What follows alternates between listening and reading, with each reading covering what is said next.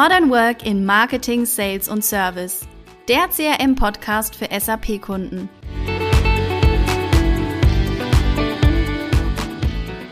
Herzlich willkommen zu einer neuen Podcast-Folge. Wir hatten ja schon in einer Podcast-Folge über CRM-Projekte gesprochen und wie man diese erfolgreich gestalten kann.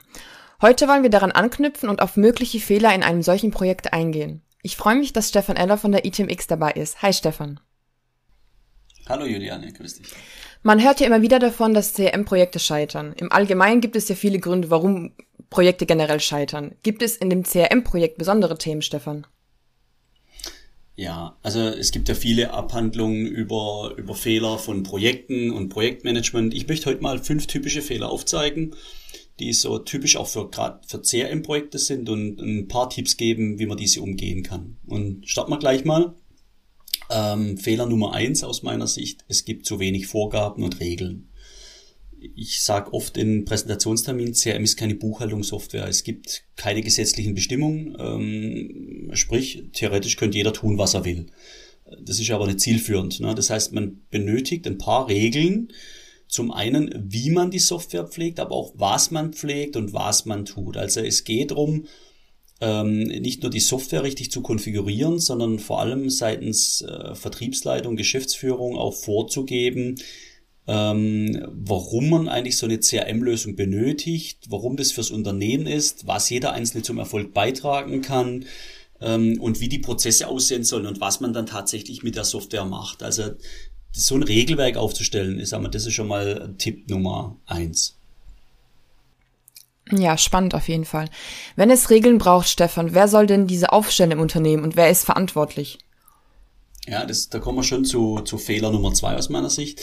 Ein Fehler wäre, das Management ist nicht wirklich committed oder nicht wirklich äh, involviert oder integriert. Ne? Also aus meiner Sicht muss die Geschäftsführung bei Mittelständlern, bei, bei Konzernen äh, zumindest mal äh, Chief Customer Officer oder dergleichen, also ein möglichst hoch angeordnetes Managementmitglied voll hinter dem Projekt stehen, der die Budgetfreigaben geben kann, der im Steering-Komitee mitwirkt, der vielleicht in einem Kick-Off eine Rede hält, eine Brandrede, warum, eine Motivationsthematik, warum das jetzt wichtig ist fürs Unternehmen, ähm, vielleicht vor, vor dem Go-Live eine Videobotschaft macht, äh, auch mal bei einem Testing-Termin dabei ist und äh, mal vielleicht auch mittestet oder mal eine Runde Brezeln spendiert, was auch immer. Ne?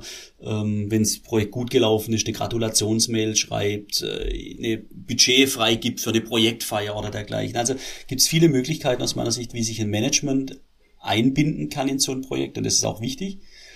Ähm, aber auch so die Ebene darunter, unter dem Top-Management, also Marketing, Vertriebs- oder Serviceleiter, ähm, auch, auch auch da ist wichtig, dass die sich nicht aus dem Projekt ausklinken und es nur ihre Mitarbeiter machen lassen, sondern dass die selbst mit in die Workshops mit reingehen, auch mit dem Anbieter, der die Software einführt, Gespräche führt, dass dem Anbieter klar wird, wo will denn die Firma hin, was sind die Ziele dieses, dieses Leiters, ne? also äh, nach welchen KPIs äh, managt er sein, sein Business, äh, wo hat er seine Schwachstellen in seinem Team, wo soll die Software wirklich helfen, äh, Dinge zu verbessern Ne? Und ähm, wie gesagt, dann auch nach dem Go Live ist das wichtig. Das geht durch den ganzen Lebenszyklus vom Projekt, dass dann auch äh, das Management die Datenqualität zum Beispiel beurteilt. Also ist, ist ja das eine, eine Software einzuführen, das andere aber passt denn die Datenqualität? Wie ist der Nutzungsgrad? Also jetzt haben wir die Software eingeführt, alle Prozesse laufen, aber wird es wirklich genutzt?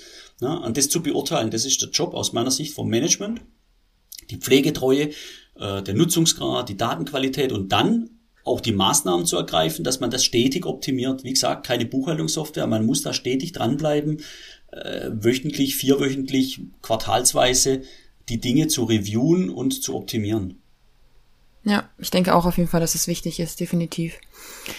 Okay, gehen wir mal davon aus, wir haben Regeln und ein stark eingebundenes Management. Was könnte denn dennoch schiefgehen? Ja, also kommen wir zu Fehler Nummer drei. Wir haben gesagt, fünf Stück wollen wir heute durchgehen. Mhm. Ähm, oftmals ist der Scope nicht sauber definiert. Jetzt kommen äh, so die klassischen, der klassische Unternehmensberater äh, wird jetzt sagen, okay, wir brauchen ein 300-seitiges Pflichtenheft. Ne? Ähm, ich bin eher der Meinung, wir haben ja eine Standardsoftware. Pflichtenheft würde ich eher aufstellen, wenn ich eine Individualsoftware bauen wollte. Ne? Ähm, bei einer Standardsoftware würde ich auch mal dem Dienstleister ein Stück weit vertrauen wollen, sein Best Practices, ihn mal fragen, okay, wie machen das andere Kunden, welche Referenzen hat er in meiner Branche, wie kann ich auch vom Dienstleister lernen. Und klar, sicher ist, dass wir ein, ein, ein Workshops tun müssen, dass wir unsere Mitarbeiter, das Management befragen müssen, was mit der Software zukünftig gemacht werden soll, welche Prozesse verbessert werden sollen. Aber aus meiner Sicht reicht da auch ein Lastenheft, das das Was definiert nach DIN Norm. Also vielleicht 20, 30, 40, 50 Seiten, aber keine 300 sicherlich. Und dann mit dem Anbieter in eine Diskussion zu gehen, ähm, auch welche Ziele verfolgt werden sollen, dass der Anbieter abhängig von den Zielen und den KPIs, die man hat, seine ja, Best Practices, seine Kenntnisse der Branche mit einbringen kann äh, wie man so eine Software optimal nutzen kann, wie man die Ziele erreichen kann. Ne? Weil am Ende muss ja der Anbieter eine Kalkulation auch erstellen. Also er muss wissen, was er, was er anbieten soll, ne? dass da Transparenz da ist. Man kann das nicht zu 1000 Prozent agil machen und sagen, wir starten jetzt einfach mal und schauen, wo wir hinkommen, sondern Ziele müssen klar sein. Äh, ich, in den meisten Fällen will der Kunde auch ein Budget haben irgendwo, ähm, was ja selbstredend ist. Also, aber im Optimalfall kann ja der Dienstleister auf einem Demosystem schon viele Dinge zeigen und so ein bisschen einen Delta-Abgleich auch machen ne, und dann Ein- und Ausschlüsse festlegen. Ich würde halt versuchen, möglichst viele Change-Requests im Projekt zu vermeiden. Ne, und das spart dann Budgets. Ähm, also den Dienstleister einzubeziehen und den, den Kunden das Was zu beschreiben lassen und Best Practices. Das wäre so ein Tipp, um den Scope hier äh, möglichst gut zu spezifizieren. Ja, kann man denn für das Management eines solchen CRM-Projekts nicht eine Lösung verwenden oder macht das jeder wie er will und wir arbeiten eben weiterhin mit Excel-Sheets oder sonstigen dergleichen äh, Lösungen? Nee, da kommen wir zu Fehler Nummer vier. Ne? Ähm, viele arbeiten eben mit Excel-Sheets für To-Do-Listen oder dergleichen. Man kann, aber der Fehler ist, es wird keine professionelle Projektmanagement-Lösung verwendet. Und das finde ich eigentlich fahrlässig, weil es gibt zahlreiche Lösungen am Markt. Äh, ein Projekt ist ja definiert, definiert durch einen Start- und einen Endetermin und eine gewisse Komplexität. Wir müssen den Scope definieren, wir müssen den Zeitplan definieren, wir müssen die Budgets definieren, wir müssen die Ist-Kosten im, im, im Überblick haben. Wir haben Aufgabenmanagement, wir haben eine Meilenstein-Thematik, dass man in Steering-Komitees die Meilensteine äh, validieren können. Wir haben ein Risikomanagement, wir müssen in, in, in die Meetings protokollieren, dass das festgelegt wird, wer was gesagt hat und was entschieden hat, Entscheidungen protokollieren. All das muss doch definiert und festgehalten werden. Jetzt kann man das klar mit Word, Excel, PowerPoint machen. Ich glaube, das ist nicht professionell genug. Da gibt's Lösungen, die all das äh, tun. Cloud-basierte Lösungen, die äh, schlank sind, die wenig Geld kosten, wir haben hier in Pforzheim einen Anbieter, Smenso, also Smart Enterprise Solutions, die eine sensationelle Lösung haben, die man auch in SAP einbinden kann, die auf Azure basiert, die Daten liegen in Deutschland. Es gibt internationale Lösungen, wer da nicht so Wert drauf legt, auf äh, Thematiken mit äh, Datenschutz oder dergleichen, äh, gibt's genügend Marktbegleiter, die, äh, die, das, die das Gleiche tun, die gut sind. Ähm, aber ich würde eine solche Lösung einführen und das Projekt professionell managen damit. Ja, macht auf jeden Fall Sinn. Stefan, was ist mit den Menschen an sich? Wir hatten ja vorhin über das Management gesprochen. Was kann passieren, wenn die Nutzer äh, nicht abgeholt werden? Hast du da Tipps? Also neben den Stakeholder Management, also das Top-Management, die, die leitenden Positionen sind natürlich die Benutzer äh, die wichtigste Gruppe in so einem Projekt, ne? weil wenn die Benutzer nicht zufrieden sind, äh, wird es mit dem ganzen Projekt auf Dauer nichts. Und das heißt, wir müssen schauen, dass wir die Benutzer schon während der Einführung mit einbeziehen, aber auch beim Go Live und auch danach die, die Probleme ernst nehmen, äh, eine, guten, eine guten Wartung, äh, eine gute Wartung machen. Aber ganz am Anfang müssen wir die Benutzer erstmal überzeugen. Die Motivation muss aufrechterhalten werden. Und das ist der Fehler Nummer fünf. Viele Nutzer wissen gar nicht, was da auf sie zukommt. zukommt. Ne? Das heißt, äh, so eine Motivationsrede am Anfang kann mal helfen, ein, ein, ein, ein irgendwo ein Ziel, eine Zielscheibe, wo drauf steht, was war eigentlich das Verfolgen mit der Software. Das heißt, dieses Warum muss geklärt sein. Und ähm, ja, ich denke mal, auch für den Benutzer ist die Integration zum Beispiel in ein ERP, das ist ja so mein, mein Thema immer wieder, ähm, sehr wichtig, denn wenn ich eine CRM-Lösung habe, wo dann eine bessere Adressdatenbank ist, hilft dem Benutzer auch nichts. Ne? Er muss ja wissen, welche Aufträge sind rückständig, äh, was habe ich am Lager, äh, was kann ich anbieten, was hat der Kunde beim letzten Besuch äh, mitgeteilt, was hat der Servicetechniker mit dem Kunde gemacht, war der Kunde auf einem Event, war er bei einem Webinar. Also eine volle Integration, 365 Grad, 360 äh, Grad, äh, ein Blick auf den Kunden und dann natürlich die Benutzerfreundlichkeit. Also wenn die Software nicht wirklich benutzerfreundlich ist und ich 50 Klicks brauche, bis ich dann diese 360 Grad sich beisammen habe, äh, wird es nichts werden. Anderes Thema ist Offline-Fähigkeit. Wir haben halt viele Kunden, die Prozesse haben, wo Offline wichtig ist. Na, wenn das Internet die ganze Zeit hängt und, und die, die Lösung langsam und inperformant ist, äh, wird der Benutzer auch nicht glücklich sein. Das haben wir so der letzte Punkt, den ich da vielleicht noch anführen möchte, wäre das Thema KPIs, weil jeder Benutzer, vor allem aber auch die Leitenden, müssen ja Ziele definieren, aber auch messen, Plan, Ist-Werte, ne? Vergleiche, Vorjahresvergleiche. Und wenn ich ein CRM-System habe, frage ich mich oftmals, warum hacke ich denn die ganzen Daten in diese Lösung da rein, wenn es keinen interessiert. Also muss auch klar sein, was passiert mit den Besuchsberichten, was passiert mit den Angeboten, mit den Opportunities, wie werde ich so eine Pipeline aus. Also dieses ganze Thema Reporting ist, glaube ich, auch wichtig, äh, diese analytische CRM, um so ein Projekt dann wirklich erfolgreich zu machen. Ja. Ich denke auch einfach, dass es für den Benutzer nachvollziehbar einfach sein muss. Ne?